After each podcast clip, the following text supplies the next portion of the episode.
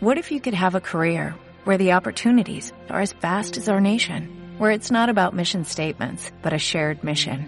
At U.S. Customs and Border Protection, we go beyond to protect more than borders, from ship to shore, air to ground, cities to local communities. CBP agents and officers are keeping people safe. Join U.S. Customs and Border Protection and go beyond for something far greater than yourself. Learn more at cbp.gov/careers. Perfecto, vamos a hablar con José Echagüe, que es el jefe de estrategia de Consultatio Asset Manager, de Management. Así que, bueno, también arrancamos este 2023 hablando un poquito de finanzas y, de lo que nos espera eh, en materia bursátil, en materia financiera, qué va a pasar con los bonos, qué va a pasar con distintas variables eh, de la economía. José, ¿cómo estás? Un placer. ¿Qué tal, Pablo? Buen día. Placer también. ¿Cómo están todos por ahí? Muy bien. ¿Cómo arrancaron? ¿Cómo arrancaron el año ya? Por suerte, muy bien. Eh, con mercados festejando. Así que todo, todo va para arriba. Sí, sí, mercados festejando, sobre todo. Sí, sobre todo para la Argentina, ¿no? Fue un, fue un gran un, un gran arranque del año para la Argentina.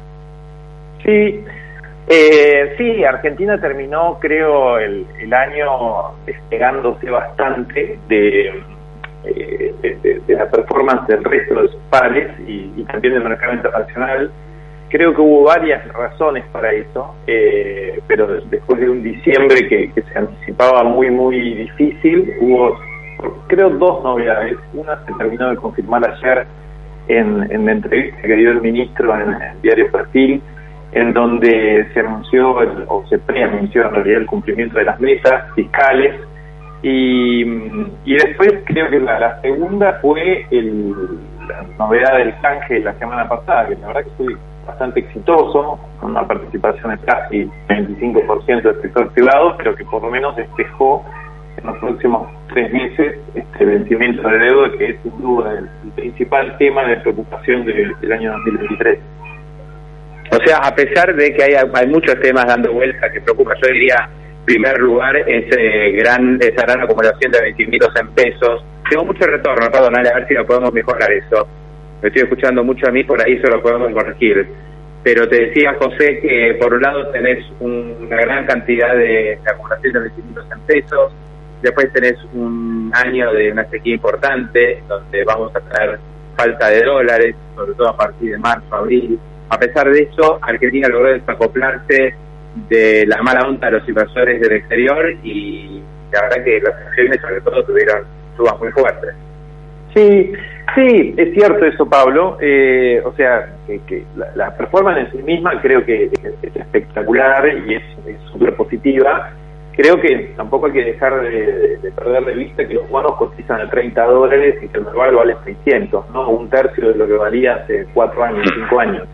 O sea, lo que quiero decir es que focalizarse en la variación está muy bien porque, eh, digo, es, es, y ellos están pasando cosas que avalan esa, esa mejora, eh, pero aún así estamos en un nivel todavía muy deprimido, digamos, de precios activos, y cuando vemos hacia adelante, incluso digo, tiene un lado bueno y un lado malo para mirar eso, cuando miramos para adelante, eh, todavía podemos pensar en una una ampliación muchísimo mayor con un ordenamiento asociado, ¿no?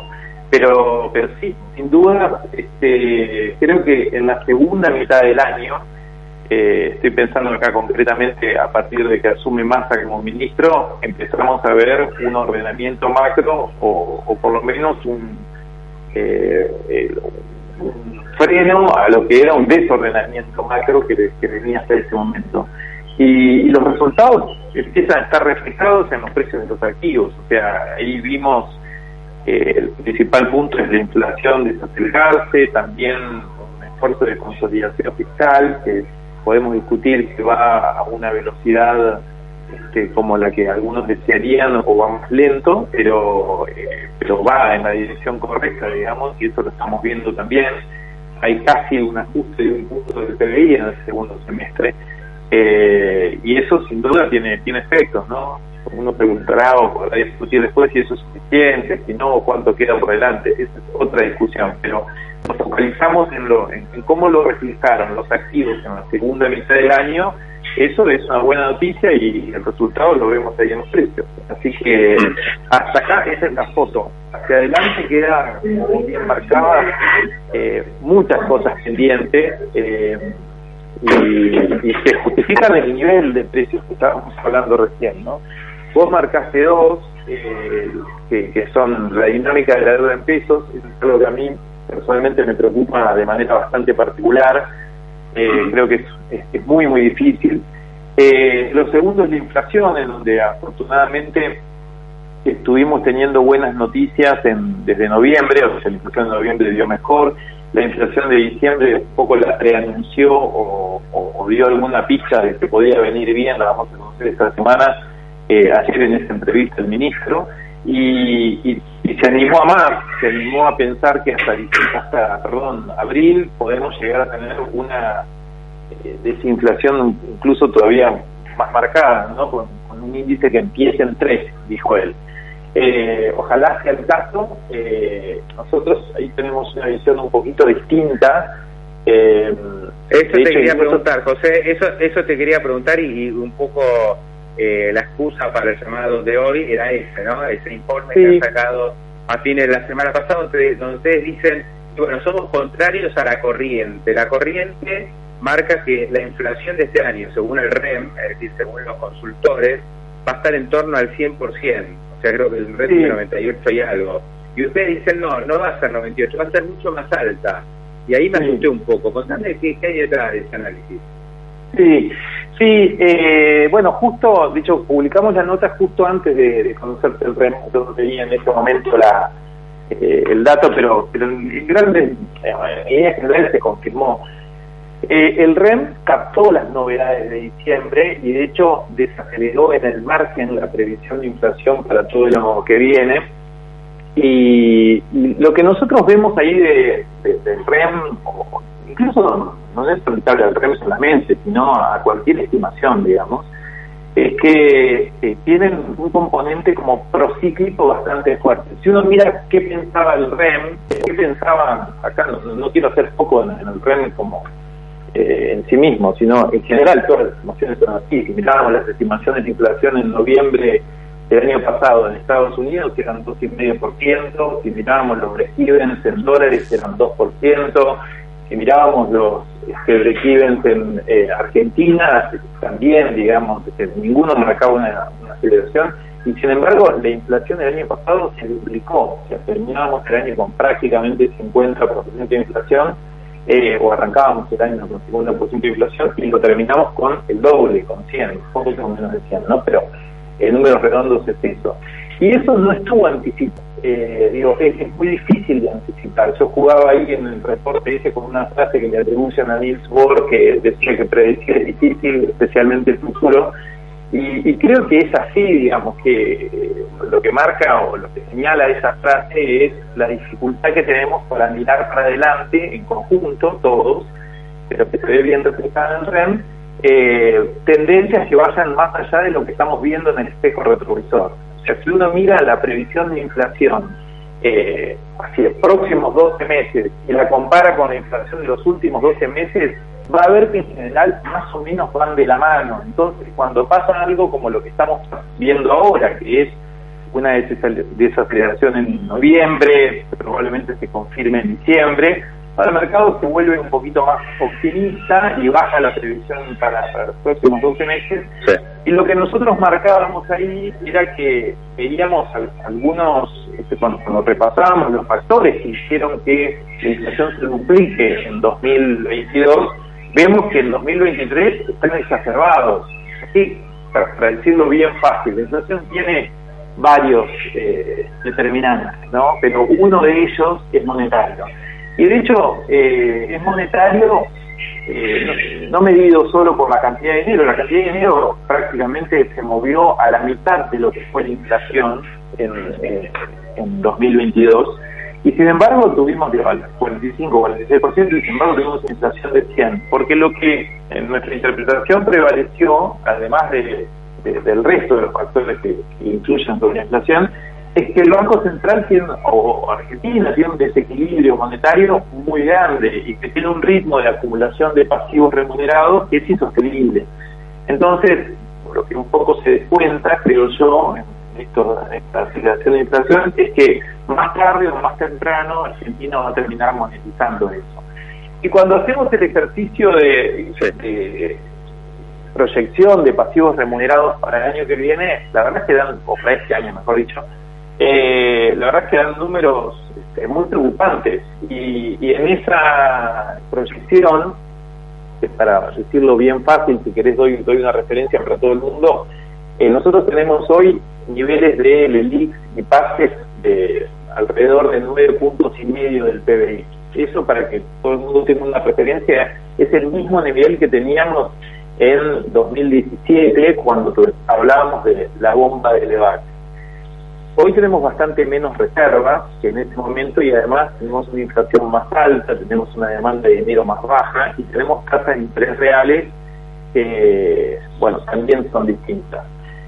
Si uno proyecta lo que va a pasar el año que viene, incluso, no sé, pensemos con una inflación de, del 100%, eh, ese ratio que es de 9 se duplica. Yo creo que eso es imposible que suceda, digamos. O sea, no, no hay forma de que Argentina, creo, pueda tener eh, casi 28, 20 puntos de pasivos remunerados sobre el PBI, no, este, la demanda en pesos no, no alcanza para eso. Y entonces la variable de ajuste, creo yo, es la inflación para resolver este problema, como lo ha sido históricamente en Argentina. Entonces, si la variable de ajuste es inflación, tenemos que pensar en una inflación bastante más alta que el 100% para poder licuar una parte de esos pasivos remunerados, que de otra manera se volverían imposible, ¿no? Eh, y en esa, en esa idea o en esa intuición es que está basada nuestra visión de que la inflación va a subir materialmente en 2023.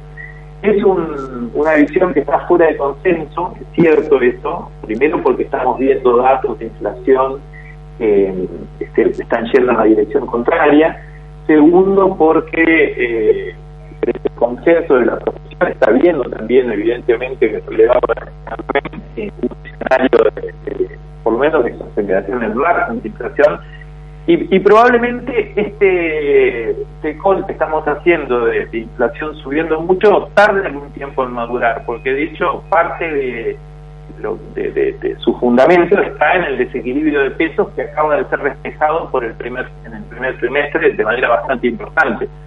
Entonces, eh, seguramente vamos a tener unos meses en donde esto se va a volver difícil de sostener, pero es una visión que, eh, que nosotros la mantenemos para el año, digamos. O sea, creemos que, ustedes, a fin de año...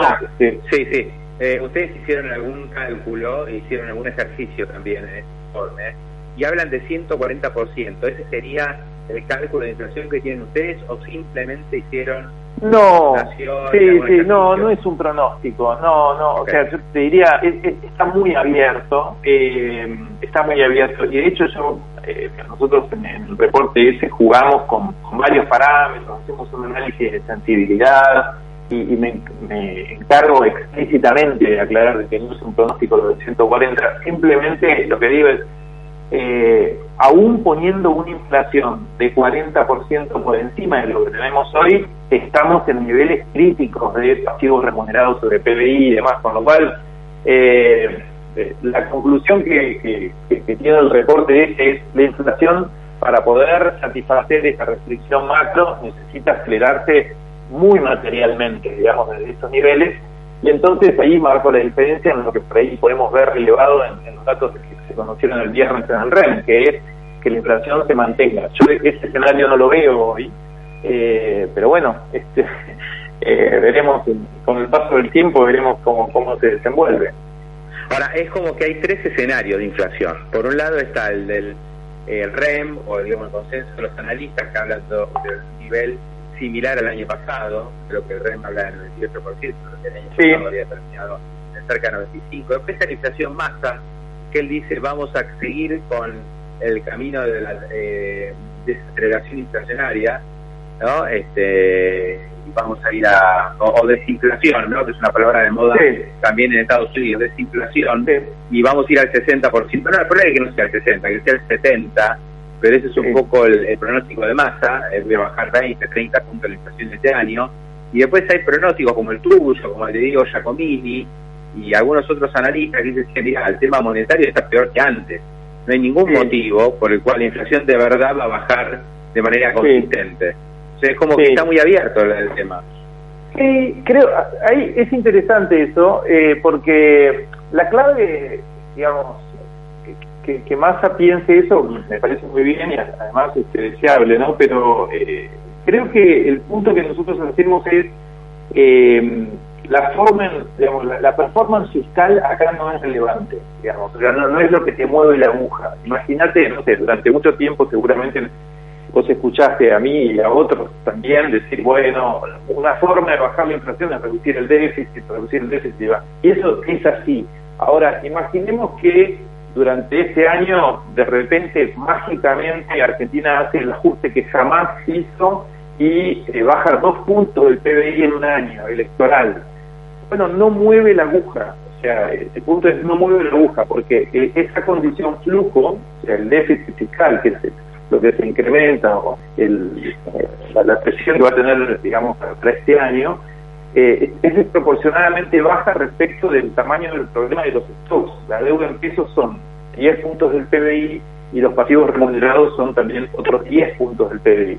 La clave está en cómo se resuelva el problema de la deuda en pesos y cuánto de la deuda pueda renovar el gobierno a través del mercado y cuánto pueda renovarlo a través del de, eh, Banco Central. Hoy, si miramos los adelantos transitorios, si miramos el financiamiento del Banco Central o las metas que se cumplen, pues, que, se acuerdan con el fondo, vemos que el gobierno cumple la meta monetaria. Hay una trampita ahí, y es que en la, digamos, el, el acuerdo con el fondo, el financiamiento del Tesoro está acordado sobre la base de asistencia directa, adelantos transitorios, y no está contemplado lo que está sucediendo todos los días, que es que el Banco Central compra instrumentos en el mercado secundario, emite pesos y después participa en licitaciones. Eso es una asistencia indirecta, o sea, el Banco Central está emitiendo pesos para financiar o el déficit o los vencimientos de deuda, que por el caso es lo mismo, digamos, a la inflación no le interesa esa distinción. Entonces, el, desde el punto de vista monetario, la presión es muy, muy grande. Eh, yo te diría que hay un punto en donde ni siquiera es tan importante cómo financia este, o, cuánto reduce el déficit eh, masa durante este año, sino cómo resuelve el problema el Banco Central y el Tesoro de la renovación de vencimientos de la deuda en pesos, que son este, 10 puntos del PBI. Bueno, veremos. ¿eh? Eh, es un año, digamos, este, importantísimo para la Argentina, no solo desde el punto económico, sino político. Y el dato de inflación es clave, ¿no? Este, porque es lo que va a medir un poco si, si el oficialismo tiene chances electorales y además si Sergio Massa puede ser candidato. Él prácticamente ha este, descansado su candidatura presidencial en su capacidad de bajar la inflación. O sea, que a veces puede ser incompatible, puede decir que el tipo está súper apurado por conseguir como sea una baja de inflación con forceps a una costa de más inflación futura. Pero él necesita que la inflación baje sí o sí en los próximos cuatro o cinco meses para consolidarse como candidato.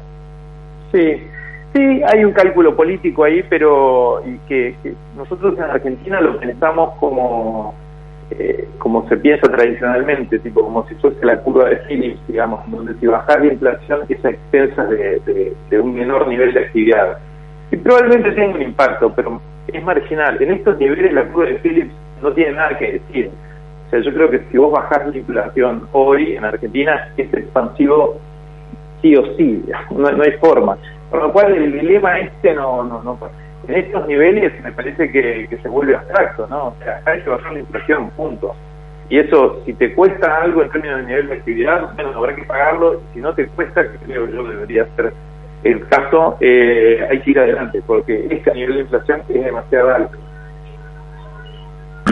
José, un gran abrazo, gracias por este contacto y bueno, ya estaremos conversando seguramente a lo largo del 2023. Seguramente. Muchísimas gracias a ustedes y muy buen año para todos.